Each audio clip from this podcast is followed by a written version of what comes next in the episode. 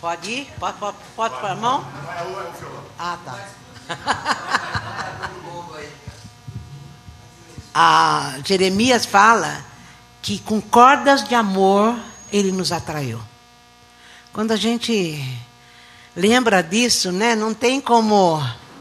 Eu estou com a síndrome do ninho vazio porque meus passarinhos foram embora. É, então eu já tô, já tô, né? Então mais lembrando disso, então é maravilhoso. Eu estava falando com a Nancy com o Wagner ali, e eu estou tendo uma experiência muito boa, que eu estou orando os salmos, né? E eu estou no Salmo 18.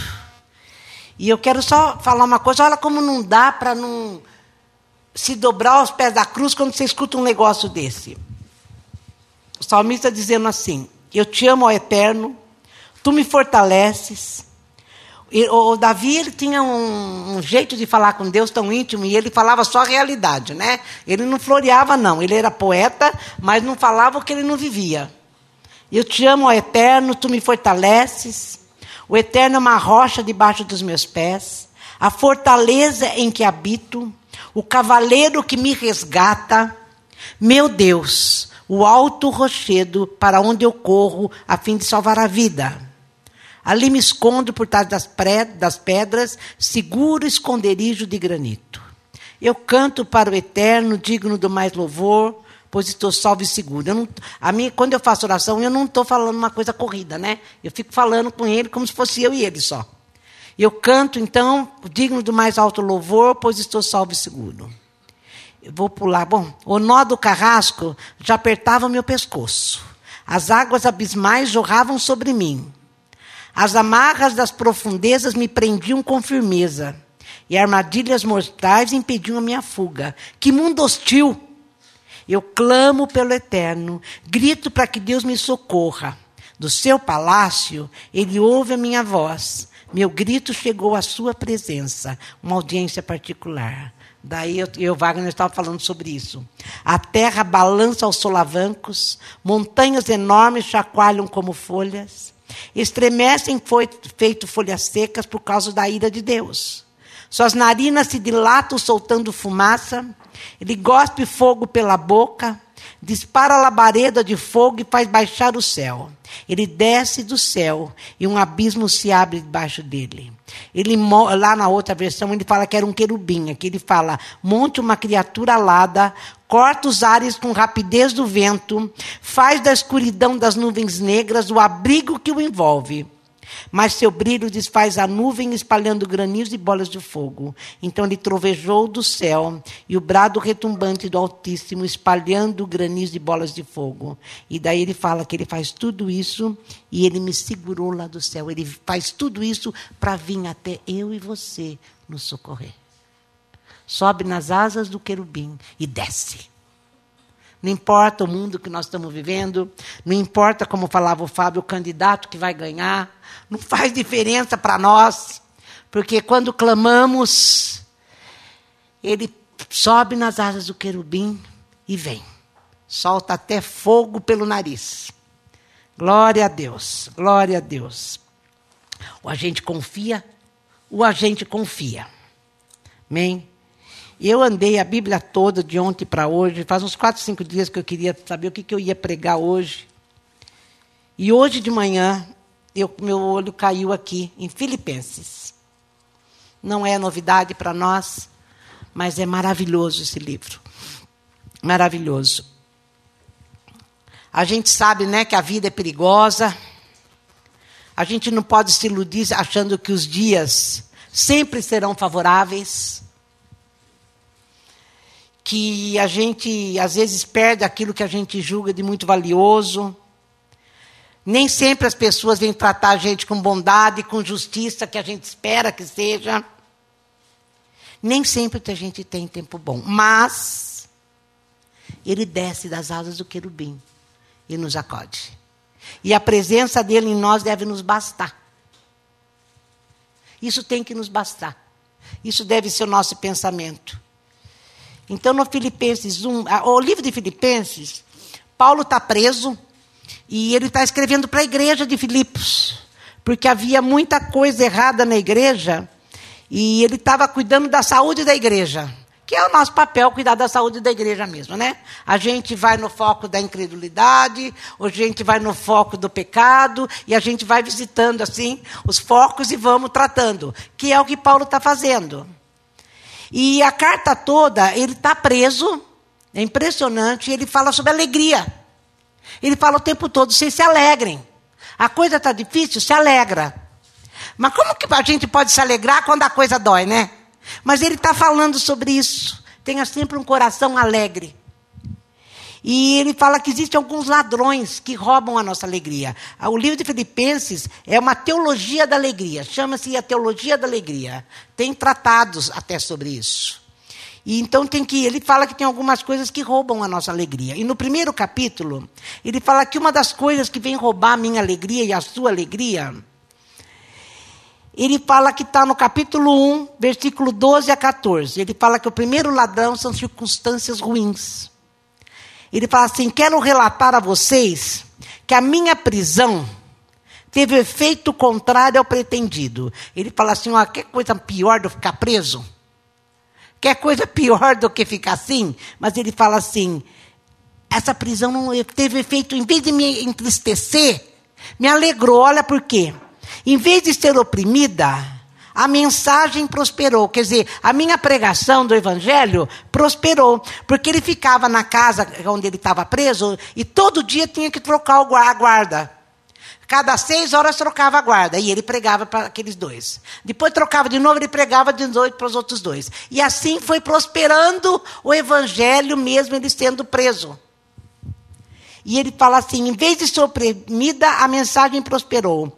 Todos os guardas e os demais aqui souberam que eu estava preso por causa de Jesus, do Messias. A curiosidade deles foi atiçada. E agora estão aprendendo a respeito de Jesus. Além disso, muitos seguidores de Jesus tiveram a fé avivada e agora se dedicam a falar com muita coragem a respeito de Deus e do Messias. Ele fala sempre tem alguma coisa boa para tirar da circunstância ruim, quando Jesus está presente. Então não perca a sua alegria. E ele continua. Ele fala a verdade que alguns começaram a pregar, porque agora que estou preso, acharam que teriam o seu lugar ao sol. Mas os outros o fazem com a melhor das intenções. Um grupo é motivado por amor, sabendo que estou aqui defendendo a mensagem e querem ajudar. Os outros, para que eu estou fora da circulação, são aproveitadores desejosos de tirar vantagem. As motivações deles são más e me veem como competidor. Penso que quanto pior eu estiver, melhor para eles. Então, como eu devo reagir? Decidi não me preocupar com as motivações deles, confusas, mas ou indiferentes. Cada vez que um deles abre a boca, Cristo é proclamado. Então eu apenas os incentivos. Eu vou continuar com essa celebração. Na outra tradução, essa celebração, ele fala assim: eu vou continuar alegre, porque eu sei como isso vai terminar. Aqui eu posso falar que o primeiro ladrão foi circunstâncias ruins. O segundo ladrão, nesse mesmo contexto, foram pessoas más, que queriam se aproveitar disso que ele estava passando. Ele falou, mas de qualquer forma, eu vou continuar alegre, porque eu sei o fim da história. Eu sei como é que vai terminar isso. É, é aí eu estou uh, falando do Senhor, a turma está se convertendo, aqueles que estavam esfriando estão pegando fogo, então tá bom para mim. Ele está falando, tá bom para mim. Existem esses ladrões da alegria, mas eu não vou perder a alegria. E no 2 ele também fala para não perder a alegria e sobre pessoas ruins. Mas lá no 3, de novo, ele fala que outra coisa que rouba a nossa alegria são coisas que fazem parte da nossa vida, que são valiosas para nós, que cativam o nosso coração, que são importantes para nós, mas que às vezes a gente perde na vida. E aqui, ó, ele está falando três. É isso, amigos. Alegre-se em Deus. Não me importo de repetir o que já escrevi em cartas anteriores. Espero que vocês não se importem de ouvir outra vez. Antes de prevenir do que remediar. Cuidado com os cães uivadores, esses religiosos intrometidos que ladram, mas não mordem. Eles cultuam a aparência, eu os chamo fanáticos da circuncisão. Os cristãos verdadeiros são aqueles que o Espírito de Deus orienta para trabalhar no ministério, que enche o ar com louvores a Cristo, como fazemos. Não seríamos capazes dessa tarefa sozinhos. Sabemos disso, ainda que possamos relacionar o que muitos poderiam definir como credenciais impressionantes. Vocês conhecem meu histórico. Nascimento legítimo, circuncidado ao oitavo dia.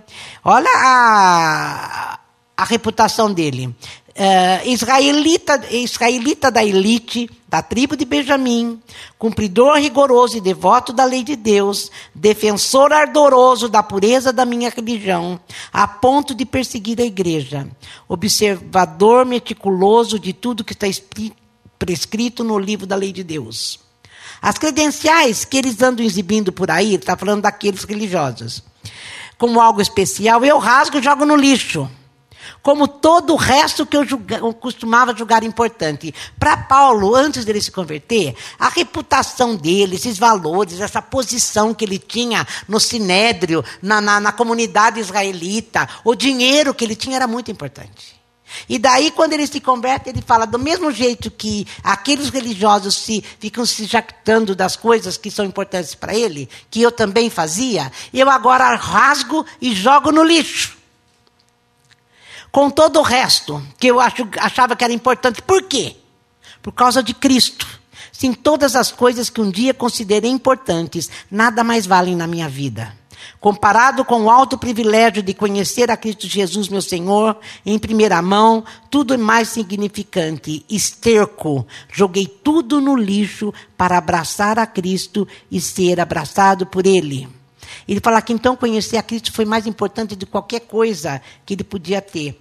E que porque ele veio para Cristo, ele perdeu essa posição, esses valores, essa reputação. Porque ele deixou de ser aquilo que ele era. Passou a ser agora um perseguidor do amor de Cristo. Mas ele continua falando.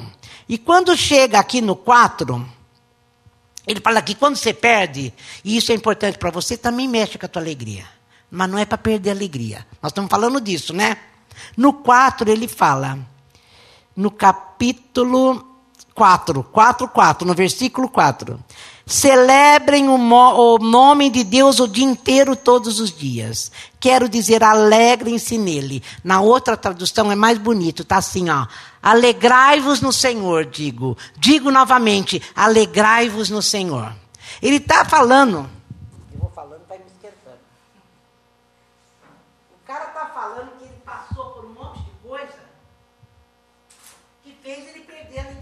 não perdeu a alegria. E ele está dizendo: olha, apesar que pessoas podem roubar a tua alegria, a religião pode perder a sua alegria, você deixar algumas coisas que para você eram importantes antigamente e dar de mão, também pode roubar a tua alegria. Mas eu te digo: alegrai-vos no Senhor. Alegrai-vos. Não perca a alegria. Primeiro que alegria é fruto do Espírito, mas isso é outra coisa. Ele fala: então vão se alegrar, alegrai-vos.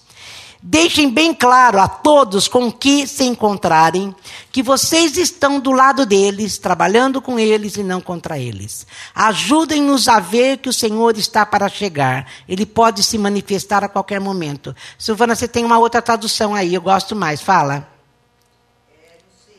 É, fala o 4, o 5 e o 6. O 4 e o 5.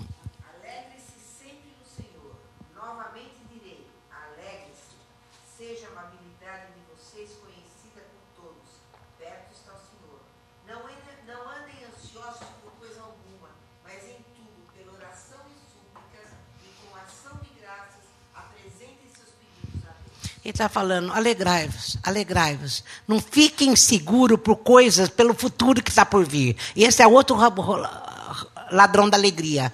Não fiquem seguros pelo que vai acontecer. Se alegre, porque perto está o Senhor. Perto está o Senhor. Você vai orar, você vai clamar, e o Senhor vai descer nas asas do querubim, vai soltar fumaça pelo nariz, e você vai vai te socorrer. Ele está falando, alegrem-se. Alegrem-se. E ele aqui está falando assim, ó. Ajudem-nos a ver que o Senhor está para chegar. Ele pode se manifestar a qualquer minuto. Naquele outro pedaço, ele falou: Eu sei como isso vai terminar. Eu sei que, como é que vai ser o fim. Ele pode se manifestar a qualquer minuto. A gente tem passado, que nem estava falando o Fábio, esses dias é, com muita insegurança, todo mundo preocupado, quem vai ganhar, quem não vai ganhar. Então teve muita gente que ficou inseguro. E aqui está falando, por que, que você vai ficar inseguro? Perto está o Senhor, Ele pode chegar a qualquer minuto, não importa o que estiver acontecendo aí fora. Não, nós não podemos ser prisioneiros das circunstâncias. Porque, gente, a felicidade, a alegria, não tem nada a ver com circunstância ruim, com problema. Porque senão ela vai ser transitória. Senão ela vai ser transitória. Eu tenho que me alegrar por aquilo que eu tenho do Senhor e no Senhor. É o que Paulo está falando. Olha, no 6, não se aflijam, nem se preocupem. Em vez de se preocupar, orem. Agora vocês podem pensar, então ele vai vir e vai fazer acontecer aquilo que eu quero. Não, nem sempre. Nem sempre. Mas uma coisa eu tenho que pôr na minha cabeça: o que nós cantamos. Ele é bom. Ele é bom. E porque Ele é bom, aconteça o que acontecer, Ele está no controle de todas as coisas. E Ele vai nos dar graça para suportar isso. Portanto, alegrem-se. Vai chegar diante dele em oração, entrega para Ele. Entrega para Ele, Paulo está falando. Em vez de se preocupar, orem. Permitam que as súplicas e os louvores transformem seus receios em orações. Senhor, eu estou com medo, mas que isso seja transformado. Eu não preciso ter medo. Eu sei que quando eu clamo, o Senhor escuta lá do seu palácio. Eu acabei de ler isso no Salmo 18. E o Senhor vai nas asas do querubim e desce para me socorrer. Ah, ah, continuando no Salmo 18, tem uma parte lá que eu amei. Ele fala assim: que ele desce no meio da, da, das, da grande tempestade, ele chega e me pega pela mão. Ele nos socorre.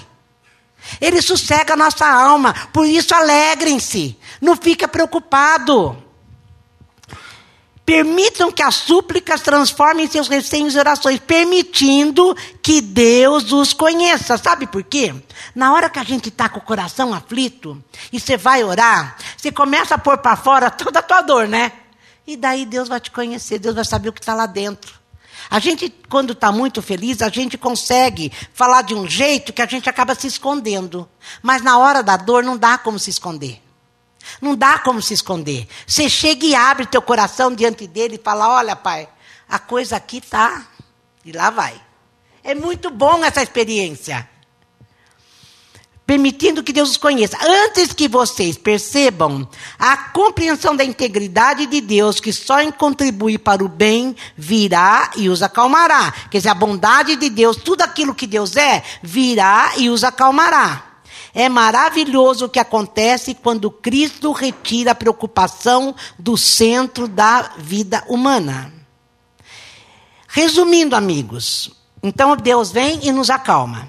Resumindo, amigos, o melhor que vocês têm a fazer é encher a mente e o pensamento com coisas verdadeiras, nobres, respeitáveis, autênticas, úteis, graciosas. O melhor, não o pior.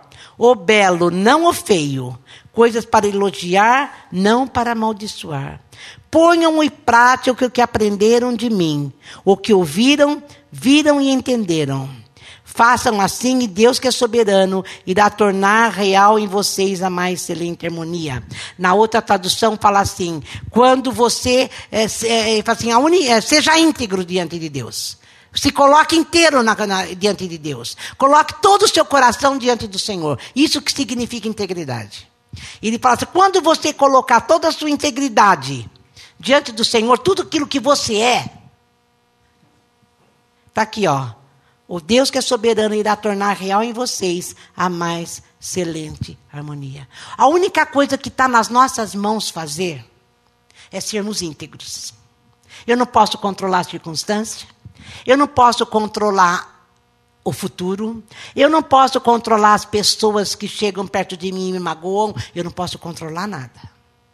Mas eu, a única coisa que eles pede para nós é seja íntegro diante de Deus, ou seja, viva de acordo com o que você fala dele, aquilo que você sabe de Deus. Viva de acordo com o que você sabe de Deus. Se você crê, então viva como quem tem fé. Se você não crê, chega para ele e fala: Eu não estou conseguindo crer. Mas não fala para ele que você tem fé e age como se não tivesse fé. É isso que é integridade. É colocar todo o seu coração totalmente na mão dele. Lá em 2 Crônicas, põe o dedo aí. Vamos lá para 2 Crônicas. Olha o que ele fala aqui, ó.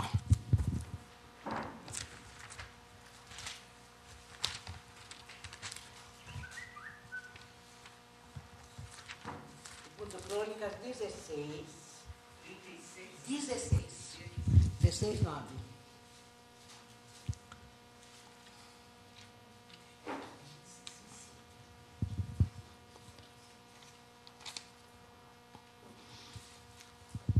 Está assim, ó. Logo depois, o vidente Anani apresentou-se ao rei Asa e disse: Já que você foi procurar a ajuda do rei da Síria e não confiou no Eterno, o exército do rei da Síria conseguiu fugir.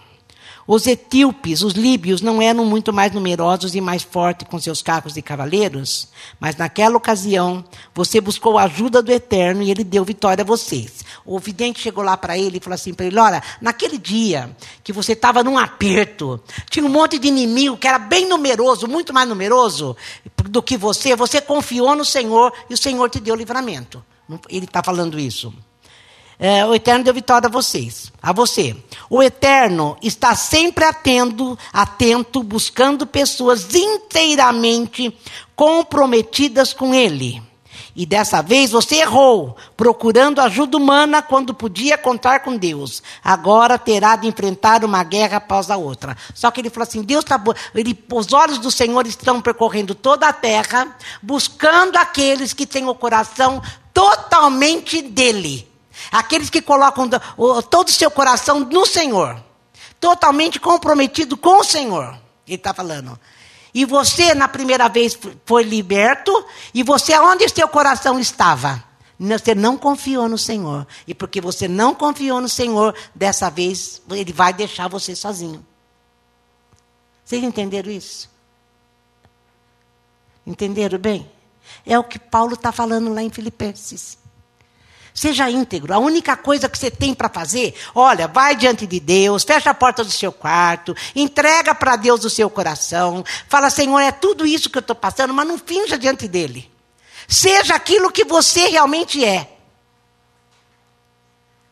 totalmente comprometido com ele, seja é, é, aquilo que ele falou, tudo que te for bom, volta lá para Filipenses, tudo que é reto, tudo que é amável, é, seja o que ocupe o seu pensamento. E você viva de acordo com aquilo que você acha, pensa de Deus. Aquilo que você pensa de Deus é aquilo que você tem que viver. Aquilo que sua boca declara é aquilo que você tem que viver. Isso é integridade. E Deus procura pessoas assim, que vivam de acordo com o que crê. E é muito bom quando ele fala em integridade de Deus. Vocês perceberam que lá em cima, ele fala assim: ó, antes que vocês percebam a compreensão da integridade de Deus, que só contribui para o bem, virá e os acalmará. Deus, ele se dá inteirinho para nós. E o que, que ele espera de nós? Que a gente se dê inteirinho para ele.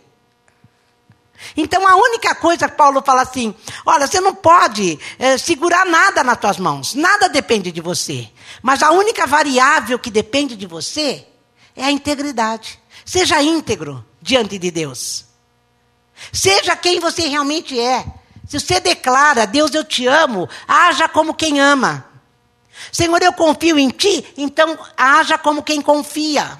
Se você está incrédulo, porque pode acontecer, alguma daquelas circunstâncias lá, abalou teu coração e você nem está alegre, chega diante dele e fala: Senhor, eu, eu, eu te amo, tudo mais, mas olha, tá, tá, tá, tá, negócio está variando aqui, não está bom. Isso, isso é ser íntegro. É você ser aquilo que você pensa que você é. E que é a identidade que ele deu para você a identidade que ele deu para você. Ponham em prática, quer dizer, seja íntegro. O que aprenderam de mim, o que ouviram, viram e entenderam. Na outra tradução, fala assim: seja íntegro e o Deus da paz, não é? Como é que fala aí?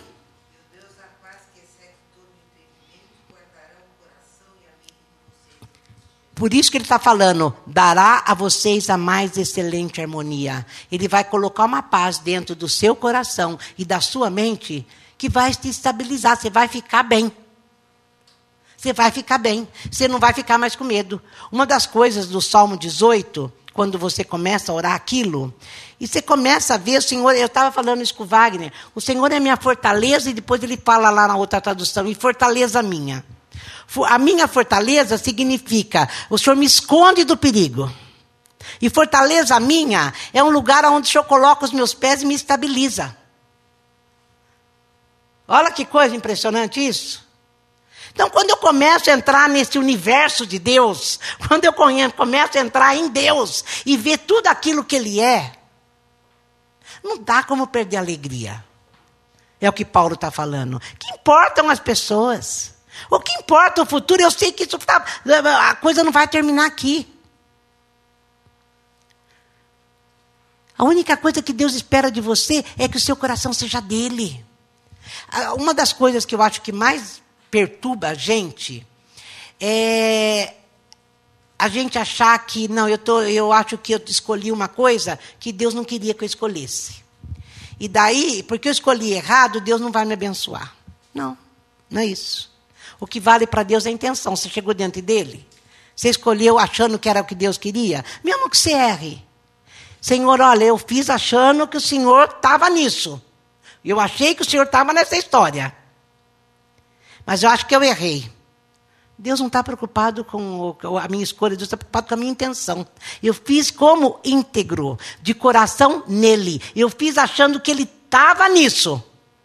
Se eu errei, eu errei. E Deus vem e me coloca em paz e sossego no coração. Me coloca em harmonia. Como eu falei, nós estamos vivendo num mundo hostil, num mundo onde as aflições vêm roubar de nós todas as coisas boas que a gente pode sentir. Então, no meio dessas aflições, ele vem e coloca em nós, como fala o Salmo 18, a sombra dele em nós. Gente, nós somos filhos de Deus. Que pai que não quer o melhor para os filhos? A Bíblia fala assim: que aquele que habita no esconderijo do Altíssimo aquele que é íntegro, porque habita no Altíssimo, a sombra do Onipotente descansará. Por que, que você tá, não está descansando? Porque você saiu debaixo da asa. E quando você sai debaixo da asa, o sol te pega. Daí você fica aflito. Daí você fica preocupado. E Paulo está dizendo: não fica. Não fica, não fica aflito. Confia em mim. Apenas me dá teu coração. Fecha a porta do seu quarto e me, e me queira para você e eu quero você para mim. O resto, eu tomo conta. Não está falando que é para não fazer nada. Eu nunca falo isso. Não é que eu vou ficar sentado assim, ó, esperando. Não é isso. Ao contrário, a gente vai trabalhar e vai trabalhar até muito mais mas aquilo que eu preciso está estabilizado emocionalmente, ou com a inteligência emocional, ou maduro, eu vou ter, porque é Deus que me dá. Porque eu conheci, olha, eu conheci, ponham em prática o que aprenderam de mim. O que, que nós temos aprendido de Deus? Amor, bondade, pai que castiga, mas cuida do filho. que mais?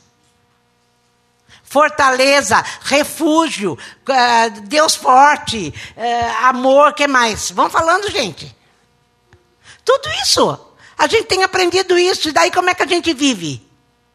Na hora que eu não sei o que vai acontecer, eu vou começar a ficar preocupada?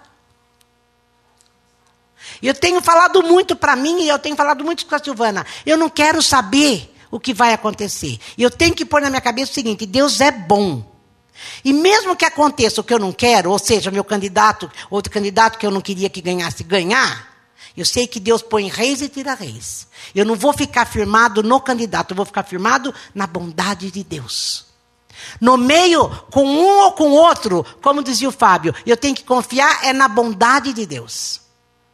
Eu não posso confiar no homem, porque o único bom é Deus. É isso que Paulo está falando. Então, viva de acordo com o que você sabe de mim. Não deixa a sua alegria ir embora pelo ralo. E a gente joga. A gente joga. A gente perde muito fácil. E ele continua, gente. Estou alegre em Deus, mais do que vocês imaginam. Ele estava preso. Não podemos esquecer disso. Paulo estava preso. E lá ele, ele pagava o aluguel, ele pagava a comida, ele pagava as contas dele. Como é que esse cara podia pagar as contas dele preso? E aqui ele fala das ofertas que ele recebeu e que cuidaram dele. E aqui ele fala: Estou alegre em Deus mais do que vocês imaginam, porque vocês mostraram uma vez mais que estão preocupados comigo. Claro que estavam orando a meu favor e pensando em mim. Apenas não tinham tido a chance de demonstrá-lo. De fato, pelo que consta, não preciso de nada. Ele falou: eu estou preso, eu mesmo, vocês estão me mandando oferta, eu estou conseguindo pagar minha comida, está tudo certo, não preciso de nada. Olha aqui. Já aprendi a estar contente a despeito das circunstâncias. Fico satisfeito com muito ou com pouco. Encontrei a receita para estar alegre, com fome ou alimentado com as mãos cheias ou com as mãos vazias. Onde eu estiver e com o que eu tiver, posso fazer qualquer coisa por meio daquele que faz de mim o que sou. Na outra tradução ele fala, porque tudo posso naquele que me fortalece. Todo mundo põe esse negócio no carro e não sabe que Paulo estava falando, tudo posso naquele que me fortalece. Eu sei passar fome e ficar alegre. Eu sei ficar preso e ficar alegre. Né? É uma frase poderosa, bonita, né? Mas olha o peso dessa palavra. Ele fala: tanto faz, porque eu sei como vai terminar a história. Eu sei em que eu tenho que confiar. Deu para entender isso, gente? Eu sei como continuar alegre, porque, olha, onde eu estiver e com o que eu tiver, posso fazer qualquer coisa por meio daquele que faz de mim o que sou tinha plena consciência do poder de Deus. Ele tinha plena consciência da presença de Deus. Tinha plena consciência de que ele podia entregar a vida e o coração inteiramente para Deus, que Deus ia cuidar dele. Ele tinha plena consciência disso. E aonde a gente põe a nossa? Integridade é isso, ter essa plena consciência e viver de acordo com ela. Se eu sei que ele é assim, por que estou aflito? Se eu sei que ele é assim, por que ter medo? Se eu sei que quando eu clamar, ele sobe nas asas do querubim e voa com nariz, com fogo até pelo nariz para vir aqui me pegar. E me consolar e colocar harmonia dentro de mim. Por que, que eu vou ficar desse jeito? Deu para entender a incredulidade do nosso coração? Como a gente é incrédulo? O nosso problema é sempre esse, né? A gente gira, gira, gira, incrédulo. Gira, gira, gira, incrédulo.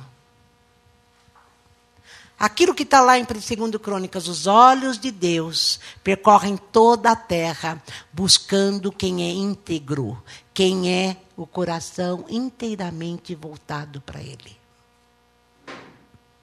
Então não é para me preocupar, não, não é. Não a ponto de perder a alegria, né? Não a ponto de perder a alegria. Senão eu vou ser uma pessoa que vou viver. Eh, se eu falar que não é nem para questionar, você vai viver como se fosse tudo festa. Não é disso que nós estamos falando. Paulo não está falando de festa, ele está falando, eu sei viver bem, com pouco, com muito, com fome ou não, tendo ou não tendo, porque eu aprendi isso em Deus. O mundo está esperando isso de nós.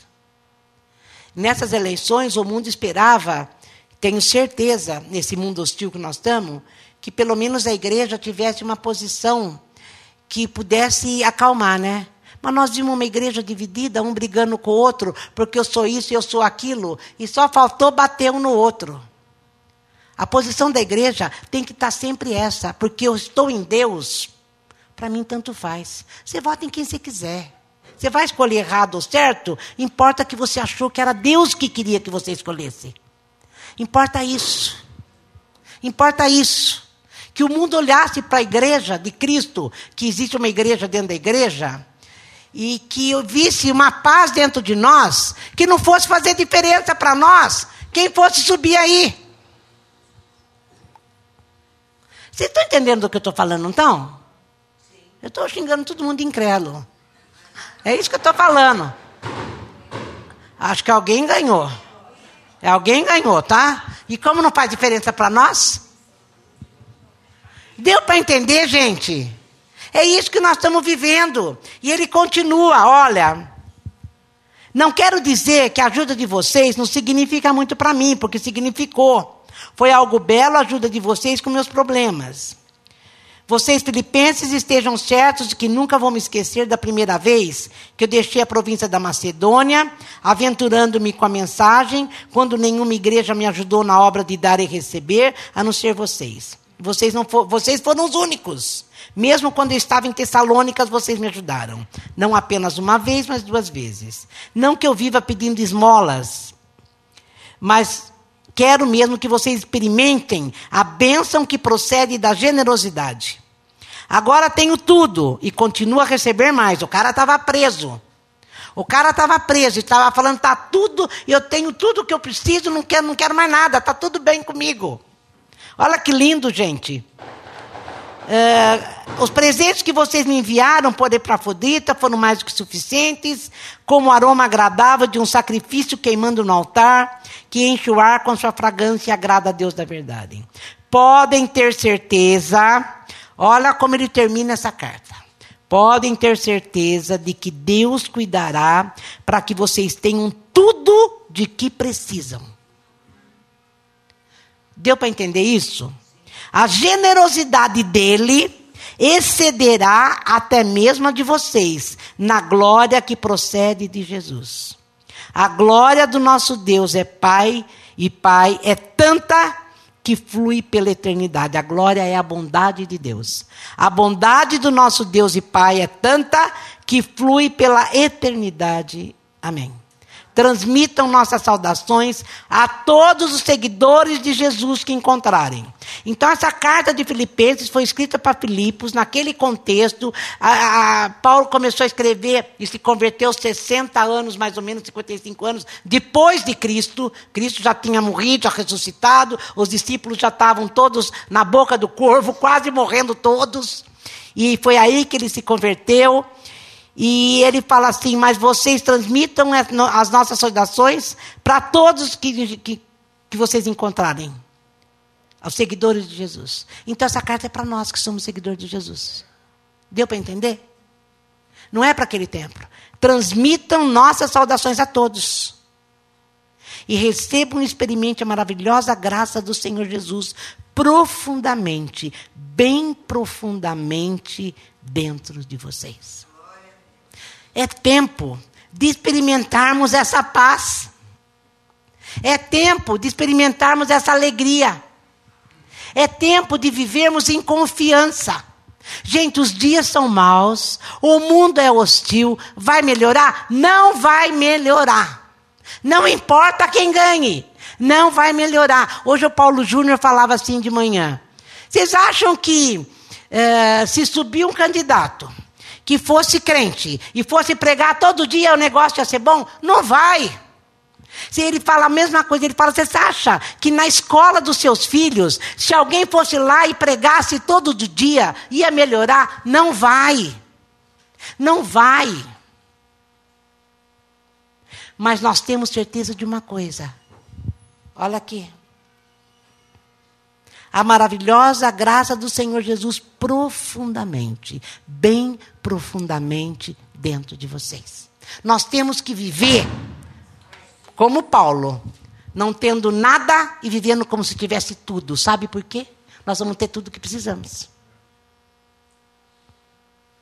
Mas o, maior, o menor é, ventinho que dá, ameaçando o que sou, o que eu tenho, o que eu considero importante, eu já fico com medo.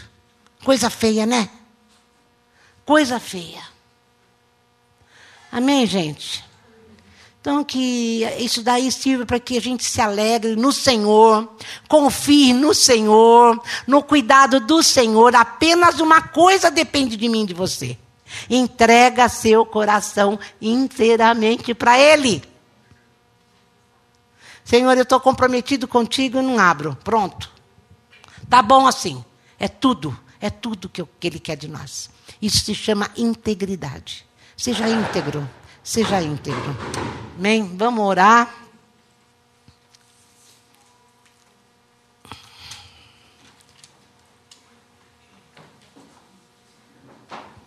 Gente, paz no coração. Sabe o que significa paz no coração? Desaparecimento da ansiedade. Ansiedade é mal do século. Porque a gente não crê em Deus. Porque se a gente cresce em Deus, a gente não ficava ansioso. De coisa alguma. De coisa alguma. Senhor, que o teu Espírito venha ministrar em nós isso que é maravilhoso, que o apóstolo Paulo fala para nós. O profeta Isaías também dizia que a gente fechasse a porta do nosso quarto e que a nossa mente se enche de perfeita paz para aqueles que confiam no Senhor. Senhor, nós queremos viver o que temos escutado, pregado e crido. Porque na hora que escutamos, a gente crê. Até que a ameaça chegue. Senhor, em nome de Jesus, nos ajuda a sermos o que o Senhor nos chamou para ser. Filhos, filhos que creem no Pai. Senhor, esses dias do, dos passarinhos aqui no ninho, era maravilhoso ver que eles não saíram do ninho nem por um momento. Eles esperavam o pai e a mãe trazer comida. Vinha o pai e a mãe. E eles ficavam só com o bico aberto, esperando a comida chegar. Senhor, eles não podiam crer em outra coisa. Porque quem deu a vida para eles foi aquela mãe que chocou. Acho que o pai também chocava. E eles criam no cuidado que eles tiveram com eles. E a gente sabe que foi o Senhor que nos trouxe a vida, que é o Senhor que nos dá a vida. E a gente abre o bico para chorar e perder a alegria e ficar ansioso. E dizer, meu Deus, o que será de nós? Será aquilo que o Senhor quer que seja? O nosso futuro, quem escreveu foi o Senhor mesmo nas minhas escolhas erradas. O Senhor chega e pacientemente me instrui o caminho que eu devo andar e me põe de novo no caminho certo. Esse é o Deus e Pai que a gente conhece. É assim que devemos viver. É assim que eu devo fechar a porta do meu quarto e dizer para o Senhor: Senhor, cuida do meu coração que é teu. O Senhor é meu Pai. Está diante do Senhor. Está diante do Senhor. Senhor, enche o nosso coração de fé. Fé é dom do Senhor. É um dom que, que o Senhor é que deu para nós a fé. Nós apenas temos que crer e crer e crer e crer. E continuar, Senhor, nos alimentando da tua palavra para que essa fé se fortaleça e nos dê essa segurança que a tua palavra nos ensina. Cuida de nós, Senhor. Nos perdoa. Nos perdoa pela incredulidade. Nos perdoa, Senhor, a incredulidade. Senhor, Satanás, que não é nada interessante nem importante, ele só vem colocar dúvidas no nosso coração, nos tentando. Ele nos tenta. Mas até na tentação, está escrito: resiste, resiste e ele foge. O Senhor deixou escrito para nós e que isso entre em nós profundamente, profundamente. Profundamente. Louvado é o teu nome, Jesus. Louvado é o teu nome, bendito é o teu nome. Tu és nosso refúgio, nossa fortaleza, o nosso Deus forte, tu és o nosso Deus. O Senhor é Pai. O Senhor é a rocha aonde estamos seguros. Oh Senhor, bendito é o teu nome. Muito obrigada pelo teu amor. Com amor eterno eu te atraí, está escrito. Com amor eterno. Imagina o Senhor ali naquela cruz. E aquela cruz funcionando como um imã, nos levando para ti. Obrigada, Senhor Jesus. Obrigada. Que a tua graça seja derramada no nosso coração E que o Senhor faça de nós um povo forte, que conhece o seu Deus. E que viva de acordo com o que conhecemos. Bendito é o teu nome. Bendito é o teu nome.